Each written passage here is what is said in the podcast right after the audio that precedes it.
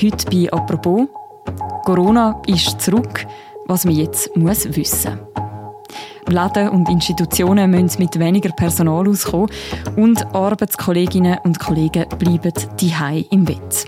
Man spürt in den letzten Wochen und Tagen, dass wieder mehr Leute krank werden. Und ein Teil von diesen Leuten, die haben Corona. Wie stark könnte uns Corona in diesem Winter noch mal beschäftigen? Wie gefährlich ist das Virus noch? Und was soll man machen, wenn man aktuell krank wird? Über das reden wir heute im Podcast «Apropos», im täglichen Podcast vom «Tagesanzeiger» und der Redaktion Tamedia. Mein Name ist Mirja Gabatuller und bei mir im Studio ist der Felix Straumann von der Wissenschaftsredaktion. Hallo Felix. Hallo Mirja.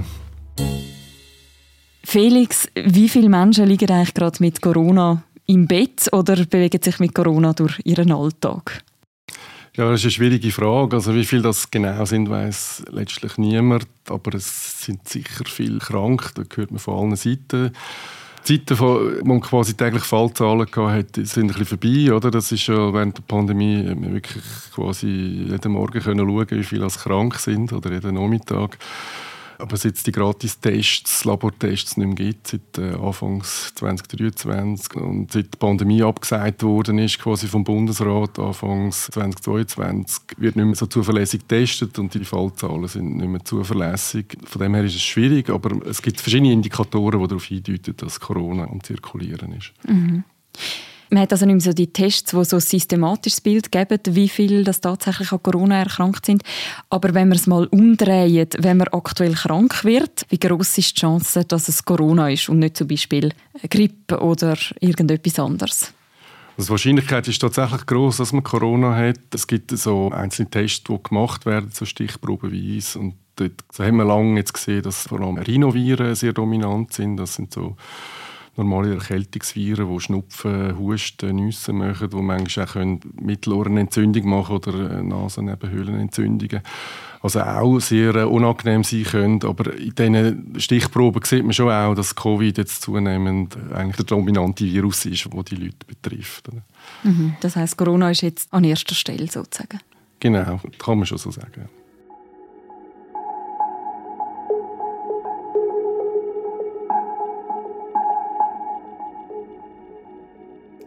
Du hast gesagt, es gibt nicht mehr so viel von diesen Gratis-Tests, darum weiss man ein bisschen weniger über die Zahlen. Aber welche Kennwerte hat man im Moment? Woher weiß man, wie viele Menschen im Moment Corona haben? Es gibt einen ganzen Strauß von, von, Daten, die man sammelt, die so ein Indikatoren sind, ob jetzt eine Wellen ist oder nicht. Also das Klassische, was es immer schon gegeben hat, schon bei der Grippe, sind die Arztkonsultationen wegen Atemwegsinfektionen. Sentinella heißt das, das ist ein Überwachungssystem von Ärzten. Es sind etwa 200 Arztpraxen, die mit dem mitmachen, die erfassen, wie viele Patienten sie haben mit Atemwegsinfektionen, die zu ihnen kommen. Und aufgrund von dem kann man schauen, ob es jetzt eine Welle ist. Und die Werte gehen auf, man sieht es, aber es ist jetzt nicht, zum Beispiel bei einer Grippewelle, bis jetzt sieht man noch nicht so deutliche Ausschläge, aber es geht auf. Und bei gewissen Patienten macht man so Stich probeweise macht man Abstrich, so wie man es beim Corona-Test kennt, äh, wo dann eingeschickt werden und wo man dann verschiedene Erkältungsviren nachweist. Und dort sieht man eben, dass das Coronavirus eigentlich jetzt das Wichtigste ist, was die Arztbesuche auslöst. Aber man muss natürlich auch immer daran denken, das sind Leute, die zum Arzt gehen wegen einer Verkältung. Also in der Regel geht man ja nicht zum Arzt, selbst wenn man ein paar Tage im Bett liegt. Also darum ist es noch schwierig, das so aufzurechnen auf alle, die irgendwie zwei, drei Tage vielleicht nicht können arbeiten können oder so. Ob das wirklich so ist, dass das genau die gleiche Zusammensetzung ist. Und um genau das anschauen kann man ja auch aufs Abwasser schauen. Genau, also seit die Labortests, die gratis Labortests nicht mehr gibt, sucht man wie ein anderes Maß, um so die Kurve nachzuzeichnen. Das ist ja seit ein paar Jahren gibt es die Abwassertests, wo man quasi Virenfragmente im Abwasser misst und das hat äh, sehr viel Vorteil, weil das ist nicht abhängig davon, ob jetzt die Leute zum Arzt gehen oder nicht oder, oder ob sie sich testen oder nicht, sondern das ist einfach äh, im Abwasser, wenn es um ist, oder? Und da sieht man tatsächlich, also in der Schweiz haben wir sich inzwischen auf 14 äh, Probestellen fokussiert, die über die ganze Schweiz verteilt sind. Und von denen ist bei drei steigt jetzt die Corona-Belastung stark, bei drei ist es einfach steigt sie und bei sieben ist es stagnierend, also quasi null und bei einem sinkt es sogar stark. Also es ist noch schwierig zu sagen, ob es jetzt wirklich Post abgeht oder nicht. Aber wenn man jetzt zum Beispiel äh, bei der Probestelle äh, von der Stadt Zürich schaut, beim Wert Hölzli, dort geht es wirklich jetzt richtig auf. Oder? Mhm. Das Problem ist, bisschen, jedes Virus ist wieder anders, jede Variante ist wieder anders und die Leute sind wieder anders, je nachdem, wer es befällt, wie immun das sind, wie alt das sind. Scheiden mehr Leute das Virus aus oder Leute scheidet viel von dem Virus aus. Man kann es dann nicht eins zu eins vergleichen, zum Beispiel mit der Omikron-Welle vor anderthalb Jahren oder so. Das heißt, wenn man jetzt all die Daten nimmt, die man hat, kann man dann nicht sagen, sind wir da schon am Anfang von einer Corona-Welle?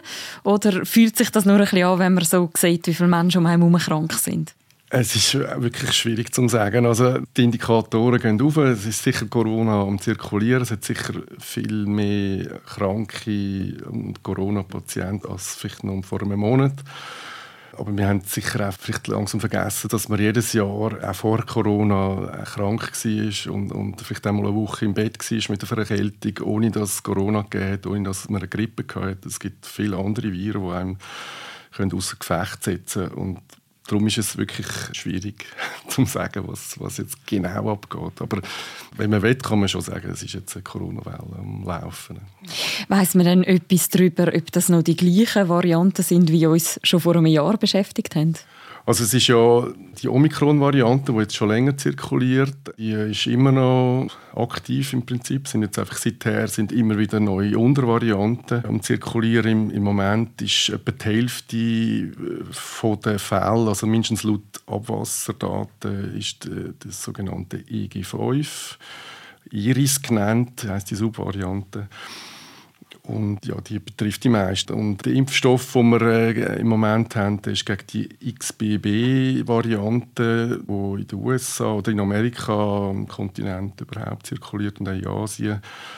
Aber die sind in dem Sinn genug ähnlich, dass man einen gewissen Immunschutz hat, zumindest vor schweren Verläufen. Oder das ist äh, sowieso generell so, also wenn, äh, bei der Corona-Impfung, dass wenn man Grundimmunität hat, auch wenn man infiziert worden ist, dass dann das Risiko einfach für schwere Verläufe deutlich reduziert ist. Oder? es ist keine neue Variante, die irgendwie äh, in dieser Richtung Probleme dürfte bringen. Letztlich weiß man es ja erst, wenn es vorbei ist. Mhm. Du hast gerade gesagt, schwere Verläufe. Weiss man etwas darüber, wie viele Menschen im Moment so schwere Verläufe haben und zum Beispiel auch ins Spital? Also ich habe kurz geschaut, Anfang November sind die letzten Zahlen, laut BAG sind 140 Personen im Spital mit Covid. Die sind aber nicht unbedingt wegen Covid gewesen, vielleicht der eine oder andere schon, aber es gibt zum Beispiel einen beträchtlichen Teil, der sich sogar im Spital angesteckt hat. Also das ist einfach eines von vielen Viren, die einfach die Leute haben, die im Spital sind. Und andere Atemwegsviren erfasst man ja nicht, die im Spital sind. Und darum ist es noch schwierig zu sagen, oder wie viel im Vergleich zum Beispiel das Rhinovirus auch haben, die im Spital liegen. Wenn man es jetzt mal so allgemein anschaut und davon ausgeht, dass man nicht zu einer Risikogruppe gehört, wie schlimm ist es aktuell eigentlich noch an Corona zu erkranken? Ohne spezielles Risiko würde ich mir eigentlich keine Sorgen machen. Also, natürlich kann man immer äh, an einer Infektion schwer erkranken, aber letztlich ist das Risiko bei anderen Viren auch da. Und die einzige Gefahr, die vielleicht noch besteht, ist tatsächlich Long-Covid oder Post-Covid, wo man eigentlich letztlich nicht weiß, wie das jetzt auch bei der neuen Variante sein wird. Das weiß man erst später. Es liegt in der Natur von der Sache, von Langzeitwirkungen, dass man erst weiß, wenn es äh, schon eine Weile vorbei ist. Dann weiß man, wie viel es betrifft. Also aufgrund von der Erfahrungen bis jetzt äh, wird es wahrscheinlich weniger sein als, als am Anfang von der Pandemie. Von dem her ist sicher das Risiko geringer als am, am Anfang. Aber wenn man es bekommt, ist es sicher nicht Spass damit. Oder? Aber jetzt, wenn man selber kein Risiko hat und bis jetzt kein Problem hat damit, ja, dann ist das einfach etwas wo Unangenehmes, was auf einem zukommen kann. Aber das muss einem jetzt nicht in Panik versetzen.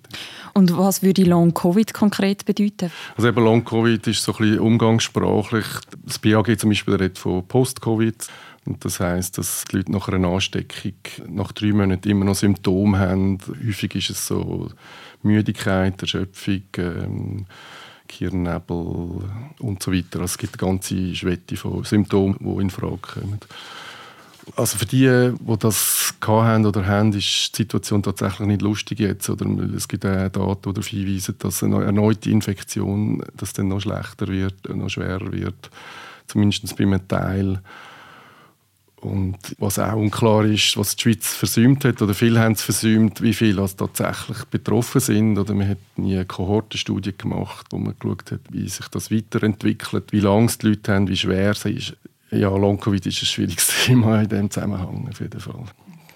Man hat ja während der Pandemie sehr viel gemacht, damit sich Leute nicht anstecken mit dem Coronavirus. Jetzt unterdessen geht man eher damit um wie mit anderen Krankheitserregern, eben zum Beispiel mit dem Grippevirus.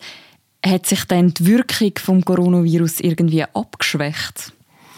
Nein, das kann man glaube so nicht sagen. Also das ist ja schon, wo das Omikron-Virus erst mal auftaucht hat man das auf eine Art beobachtet, dass die Leute viel weniger äh, schwer krank geworden sind. Aber das hat vor allem damit zu tun dass Bevölkerung bessere Immunität gehabt. Viele sind, haben es tatsächlich gehabt, viele sind infiziert gewesen, viele haben sich geimpft gehabt. Vor allem Risikopatienten oder also die, die älter sind oder chronische Krankheiten haben, die dann dazu führen, dass es einen schweren Verlauf kann geben kann, die dann zu diesen hohen Hospitalisationen geführt haben früher. Die sind dann so mit den Omikronwellen eigentlich nicht mehr so das Problem gewesen. Aber eben, das hat weniger mit dem Virus zu tun, als tatsächlich mit der Immunität der Bevölkerung. Und das ist eigentlich bis heute so. Oder? Haben uns an das Virus sozusagen angepasst. Oder? Mhm.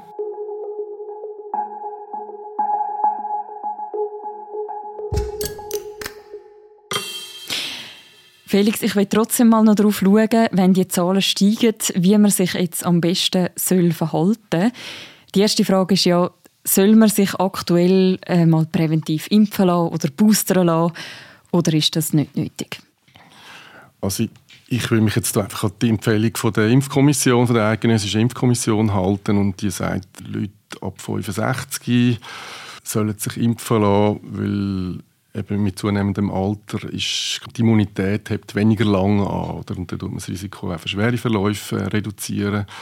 Ob man jetzt mit 67 sich zu denen zählt, dass sich jünger fühlt, ist jetzt einmal dahingestellt. oder man sich mit, mit 62 schon, dass einfach so ungefähr je älter, je besser grundsätzlich. Und dann geht es für alle anderen, ab 16 ist die Empfehlung, einfach Personen mit Risikofaktoren, sprich chronische Krankheiten, wo das auch empfohlen ist. Also es geht von Bluthochdruck über Herz-Kreislauf-Krankheiten, Diabetes, Lungen, Atemwegskrankheiten, Krebs oder Therapien, die irgendwie das Immunsystem unterdrücken oder schweres Übergewicht und noch andere. Also, denen ist auch empfohlen, sich zu impfen. Und das, wir haben das genau angeschaut. Ich denke, ähm, man bleibt nicht falsch, wenn man das berücksichtigt.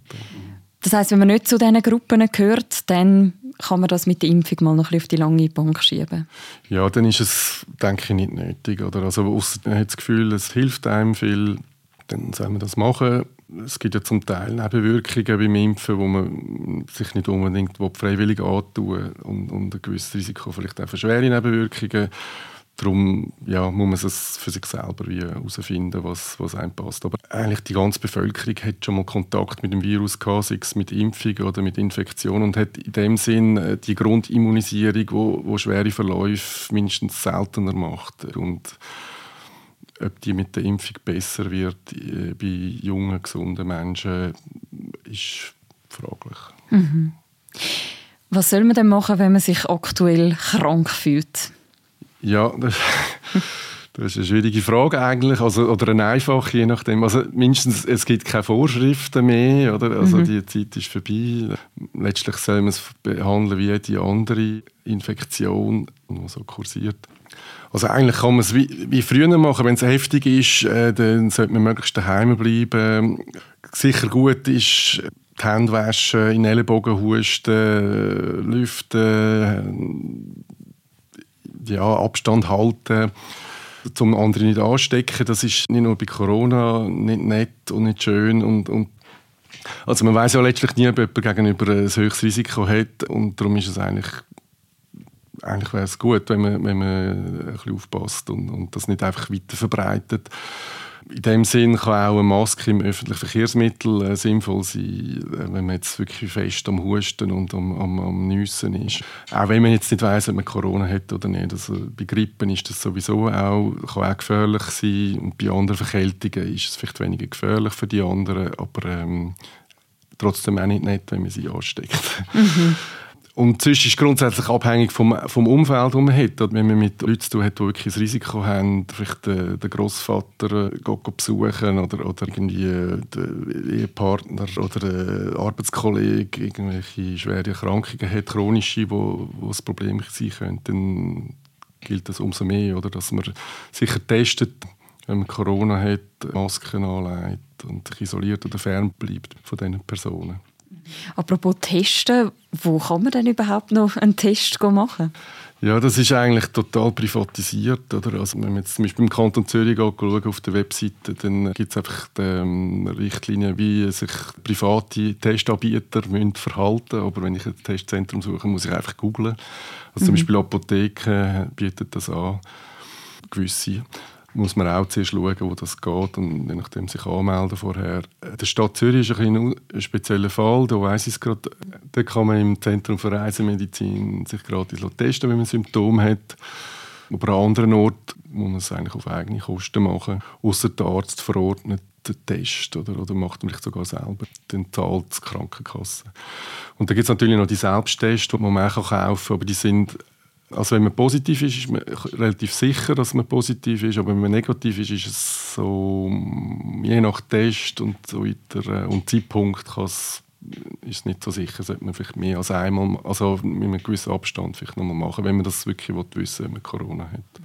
Wenn ich jetzt so einen Test mache und ich sehe, ich bin positiv, ich habe Corona, gilt dann immer noch, dass man sich isolieren von anderen Menschen, wenn man zum Beispiel im Haushalt lebt mit anderen Personen? Eben, das hängt davon ab, ob ich jemanden anstecken oder nicht. Also, das wären wahrscheinlich die wenigsten. Ja, genau. Ähm, und dann macht es durchaus Sinn machen, dass man sich isoliert und zurückzieht. Jetzt im, im Haushalt ist nicht immer einfach.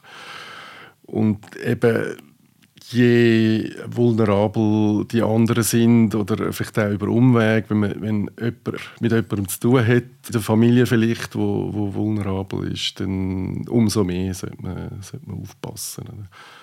Wenn man sich aktuell gesund fühlt, was kann man machen, um gar nicht erst krank zu werden? Eben, also wirklich sich aktiv schützen macht vor allem für Risikopersonen Sinn, für, für alle anderen Gesunden. Man kann es sicher vermeiden, weil eben es gibt noch das Risiko von Long-Covid und, und letztlich weiß man nie, was die, das Virus alles macht im Körper. Das weiß man vielleicht in ein paar Jahren, was noch alles passieren kann. Darum ja, wenn man das wirklich will, äh, dann bleibt einem letztlich nur Masken zu tragen, also vor allem die FFP2-Masken, die relativ dicht sind, die schützen auch den Träger. Oder sonst die Masken vor allem verhindern, dass man jemand anderen ansteckt. Aber die, die FFP2-Masken tun das Risiko relativ stark mindern, dass man angesteckt wird. Und lüften, wenn man noch jemand ist ja, das sind so die gängigen Sachen. Oder? Und letztlich aber äh, ist es tatsächlich schwierig, das zu vermeiden, dass man ab und zu krank wird. Das, äh, wenn man sich nicht impft, ist das letztlich ein Teil vom Anpassen als Virus. Eben, dass man seine Immunität immer wieder auffrischt oder mit jeder Saison. Handwaschen ist wahrscheinlich jetzt in dieser Saison auch nicht die blödste Idee. Genau, Handwaschen. Sicher auch, wenn man vermeiden will, dass man krank wird, ist das sicher auch eine gute Idee. Das haben wir ja auch ein bisschen gelernt seit genau. Felix, dass wir jetzt wieder über Corona reden, was bedeutet das aus heutiger Sicht jetzt im Hinblick auf den Winter? Ja, dass, dass wir äh, die Pandemie gleich noch nicht vergessen haben. Oder letztlich, nein, aber äh, letztlich die Frage, was das heißt, ob jetzt wieder eine Welle kommt oder nochmal eine größere Welle oder wie unser Winter wird. Und letztlich äh, ist das ja schwierig zu sagen, weil wir ja jetzt kaum wissen, wie groß und wie fest die Welle ist. Und was noch kommt jetzt in, in dieser aktuellen Welle, aber ich meine, es gibt verschiedene Szenarien, wo man sich überlegen kann. Es kann sein, dass jetzt eine riesige Welle kommt, wo sehr viel krank werden und wir nachher Ruhe haben für den Rest des Winters. Also so wie bei der Grippewelle, oder gibt es eine Welle, meistens nach Weihnachten mal oder Anfangsjahr und dann äh, ist Ruhe wieder für ein Jahr, oder? Mhm. Das kann auch jetzt sein, aber es kann auch sein, dass es jetzt eine Welle gibt und nachher äh, so eine Hintergrundansteckung gibt, relativ hohe, oder dass es nochmal noch mal eine kleine Welle gibt. Es ist ein bisschen Kaffeesatz lesen letztlich, glaube ich. Mhm. Wir werden es sehen über die nächsten Wochen. Man kann auch das aktuelle Infektionsgeschehen jeweils bei uns nachschauen auf der Webseite und in der App. Wir haben ein Dashboard, wo immer die aktuellen Daten ausgewertet werden.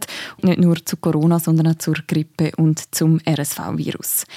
Wenn man jetzt davon ausgeht, dass noch eine größere Corona-Welle kommt, gibt es dann Infrastruktur, Sachen aus der Pandemie, die auch wieder aufgefahren werden könnten? Also eben, es hängt ein davon ab. Also jetzt wirklich eine heftige Corona-Welle, so wie äh, in der quasi Pandemie selber, da müsste glaube ich, das Virus wirklich nochmal einen, einen rechten Sprung machen und sich recht verändern, was durchaus nicht ausgeschlossen werden kann. Aber bis jetzt gibt es keinen Hinweis darauf.